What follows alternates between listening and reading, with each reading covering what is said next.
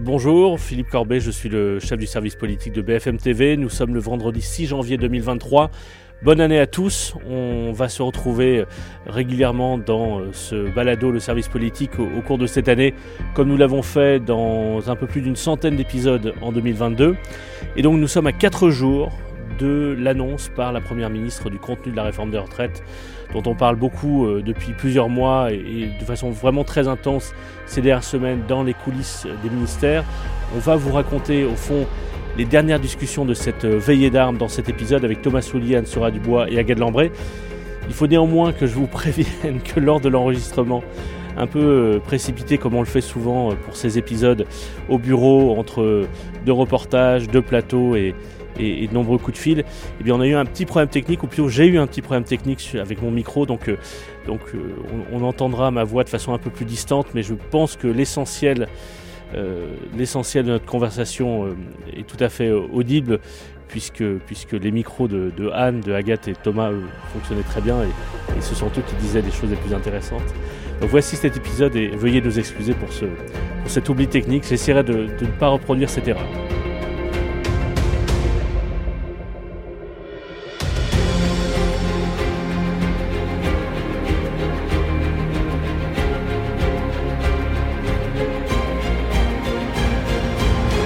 À tous les trois. Salut Philippe. Thomas Soulier, le chef adjoint du service politique.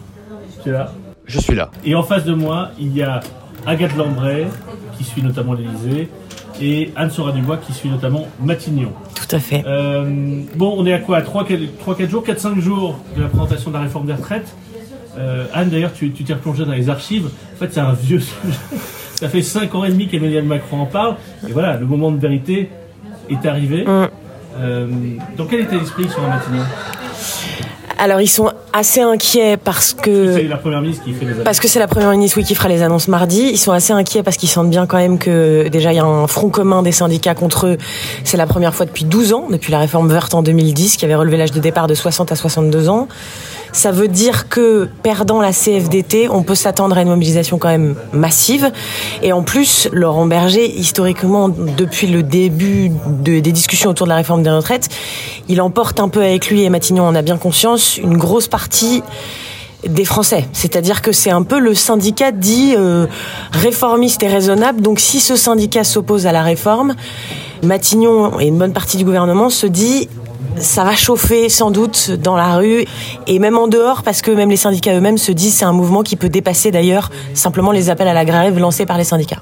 Agathe, à l'Élysée, ils sont dans quel état d'esprit juste avant, euh, juste avant l'annonce du détail de la réforme des retraites? Bah, Officiellement, on ne laisse pas euh, transparaître euh, grand-chose. Même Emmanuel Macron, dans ses dernières interventions, il est apparu plutôt en forme. On l'a vu encore ce matin devant les boulangers.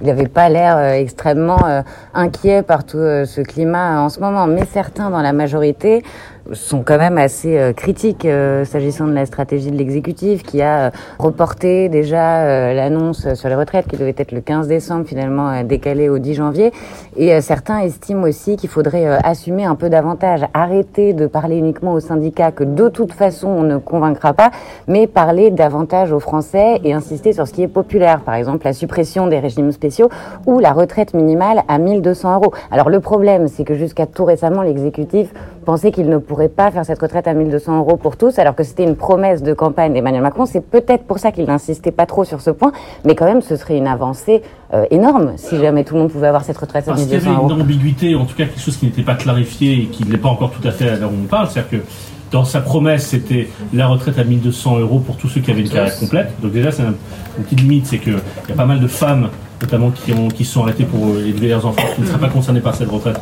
à 1200 euros. Mais surtout, il n'avait pas été dit clairement si ça concernait seulement les futurs retraités ou également ceux qui sont aujourd'hui à la retraite et parfois depuis plusieurs années. Et, là, il y a quelque chose qui est en train de se nouer pour trouver une forme de compromis qui permettrait aussi de concerner les retraites, euh, les retraités actuels. Oui, en tout cas, le, sentiment qu'on a, c'est qu'en ce moment, c'est la piste d'atterrissage euh, qui se dessine. 64 ans pour l'âge, pour le report de l'âge, 64 ans, avec en parallèle une accélération de la réforme Touraine. Et pour le sucré, cette retraite minimale à 1200 euros pour tous les Français, ce qu'on appelle le stock et le flux, euh, les retraités actuels et les nouveaux retraités. En fait, on a peu de doutes sur le fait qu'il le fasse à la fin.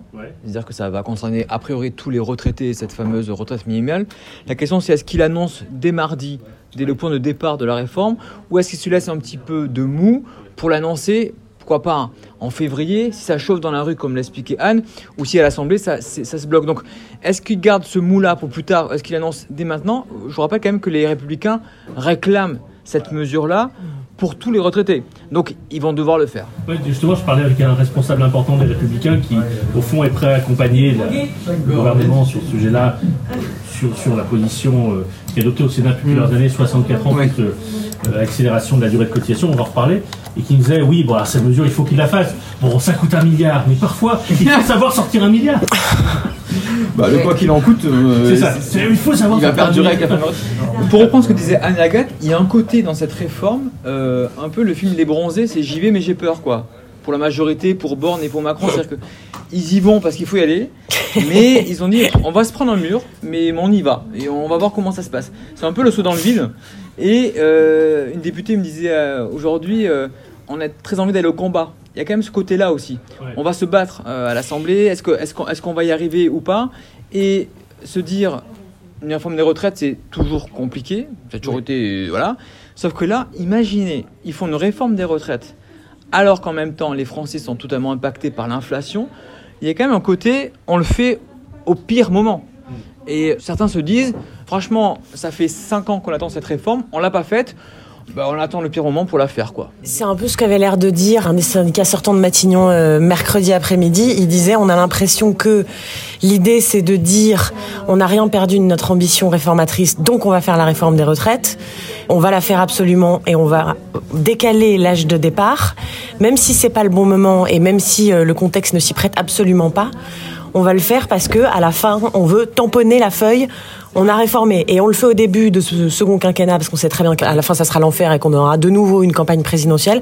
Donc il faut que ce soit maintenant. C'est pas le bon moment, mais au moins on aura tamponné le cachet. Euh, on a réformé. Il y a quand même quelque chose moi que je, ne comprends pas. C'est-à-dire qu'il avait été envisagé de faire cette réforme à la rentrée, enfin en octobre, par un amendement au projet de loi de finances de la sécurité sociale, ou plutôt par un, amendement à un projet de loi de finances rectificatif. Rectificatif, ouais. La technique parlementaire, mais et à ce moment-là, il y avait eu un gros coup de pression de François Bayrou dans la presse pour dire qu'il fallait euh, se donner le temps de la concertation et notamment le temps pour que le gouvernement puisse parler aux Français, expliquer le bien fondé de la réforme. Donc il y a eu 3-4 mois de rab. On a bien vu à Matignon comment euh, Elisabeth Borne a utilisé ces 3-4 mois, c'est-à-dire en, recevant les syndicats, d'abord Olivier Dussopt, puis euh, Elisabeth Borne, recevant les groupes parlementaires, etc.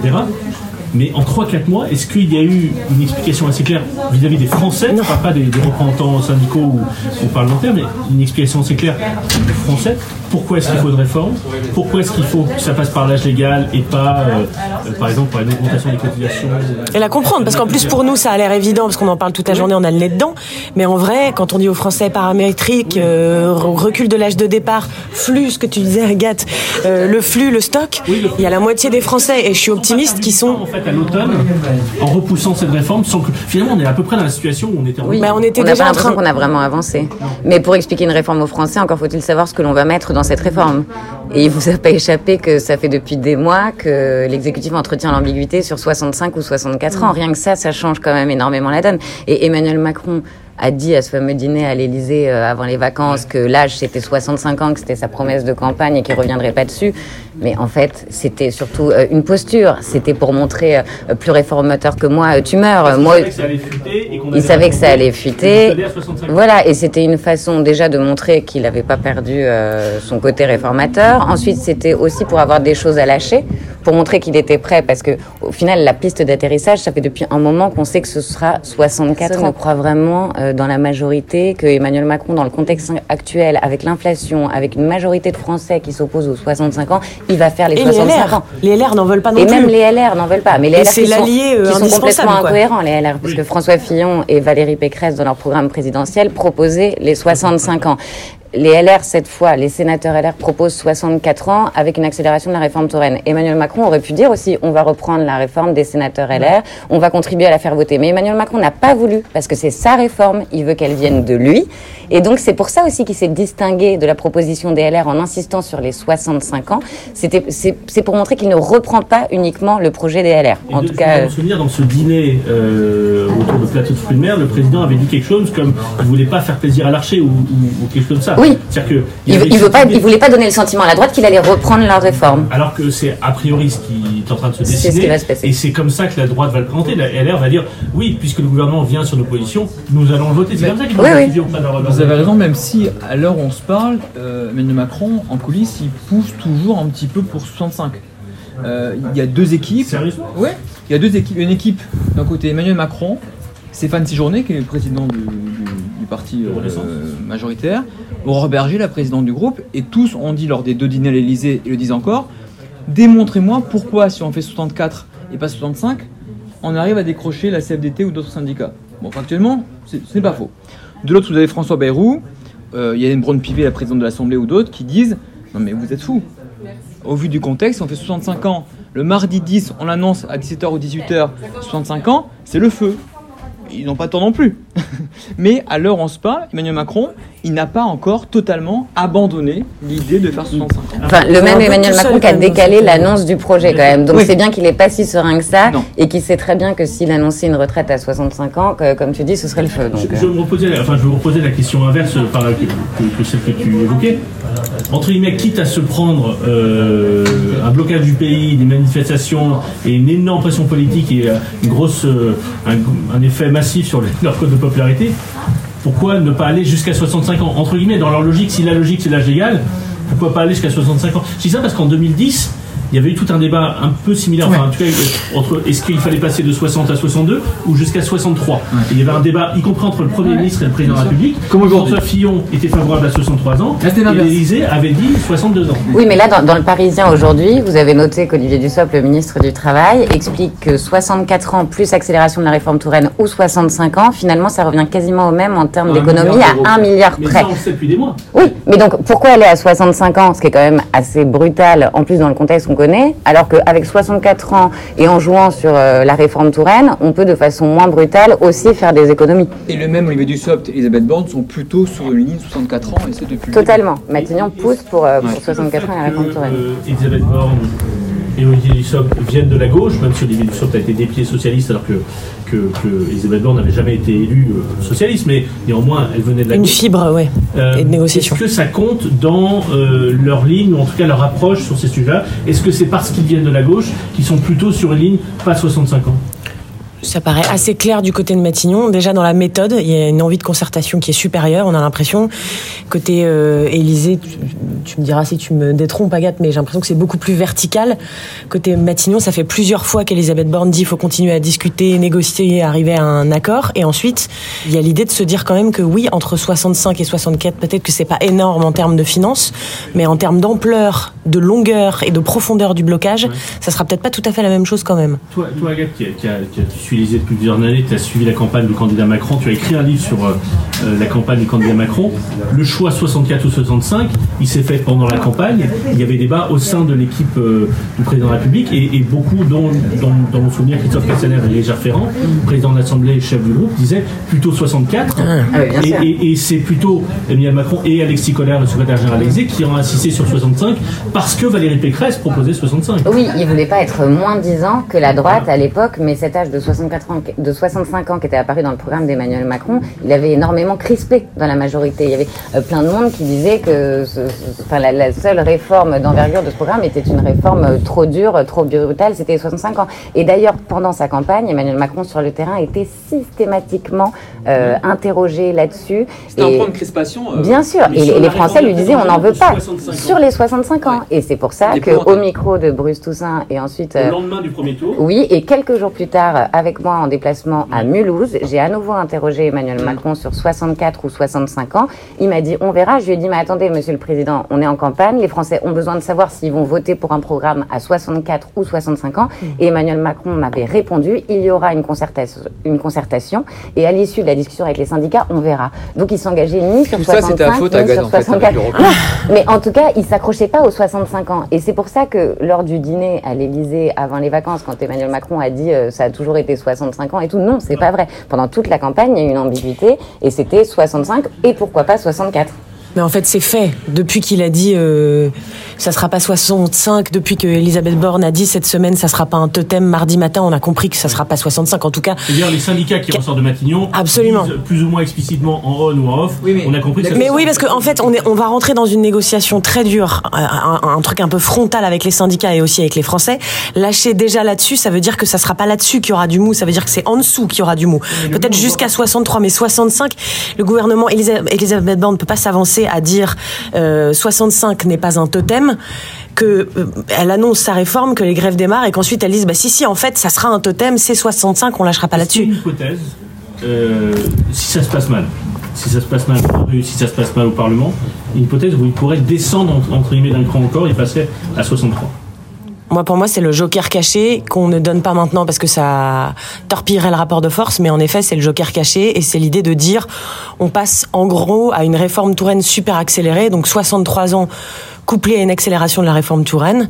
Euh, et ça voudrait dire, c'est un peu le la sortie par le haut, en tout cas la moins mauvaise possible, en disant on a réformé quand même, Enfin, si mais si ça se passe si ça se- alors l'idée c'est vraiment c'est la carte si jamais comme le disait un des syndicats en sortant de, de Matignon mercredi c'est si la France se retrouve à feu et à sang c'est-à-dire que si on a des manifestations partout que les Français bloquent dans tous les sens qu'il y a des corporations qui se mettent en grève comme ça a été le cas ces derniers mois parce que c'est aussi ce que craint à la fois l'exécutif et les syndicats c'est cette euh, gilet jaunisation en quelque sorte du conflit c'est-à-dire que les syndicats n'aient plus la main sur le conflit. Et donc si ça en gros pardon pour l'expression mais si ça pète dans tous les sens que ça dure des mois et qu'en plus euh, tout est bloqué les, commerçants qui ont déjà des problèmes d'énergie bref plus personne peut bosser en dernier dernier recours on peut abattre le joker ultime qui est de dire 63 plus accélération de la réforme Avant Touraine de reparler, de, continuer sur les gilets jaunes, juste un parenthèse, ce qu'on appelle la réforme Touraine, c'est une réforme menée en 2013 par la ministre des Affaires sociales du président Hollande, qui est une réforme des retraites uniquement en augmentant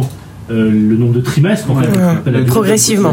le nombre de trimestres. Donc c'est une réforme qui s'étale, je crois, jusqu'en 2035 Ouais. euh, et qui pourrait s'accélérer, euh, accélérer en fait le rythme d'augmentation du nombre de trimestres qu'on devrait travailler. Aujourd'hui, c'est 43 au maximum.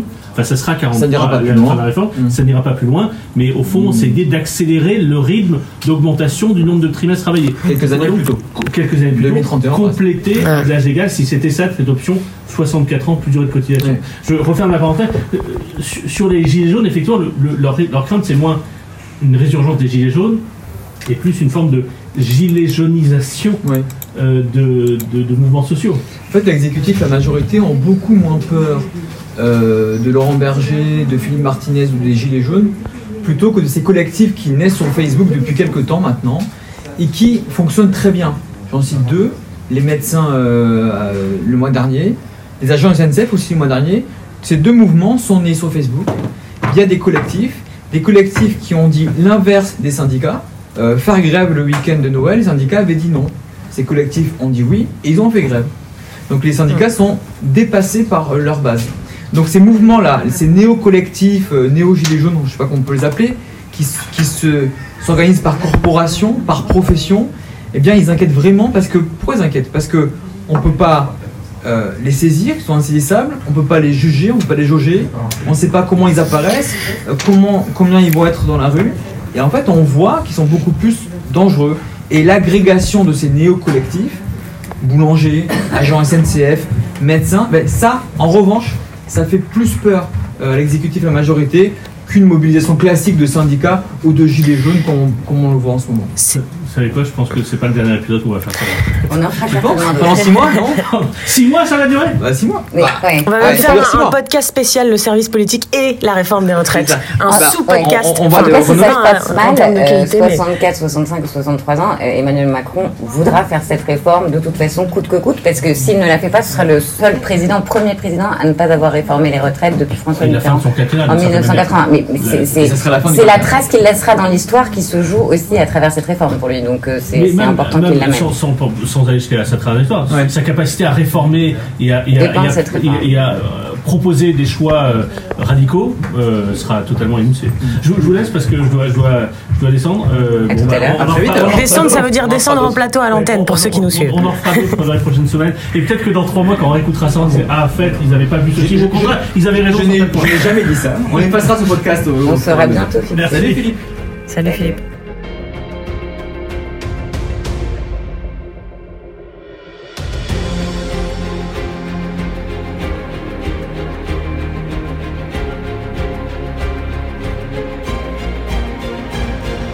Merci d'avoir suivi cet épisode. On se retrouve euh, dans les prochains jours. D'ici là, n'hésitez pas à vous abonner ou mettre des commentaires sur vos plateformes de téléchargement.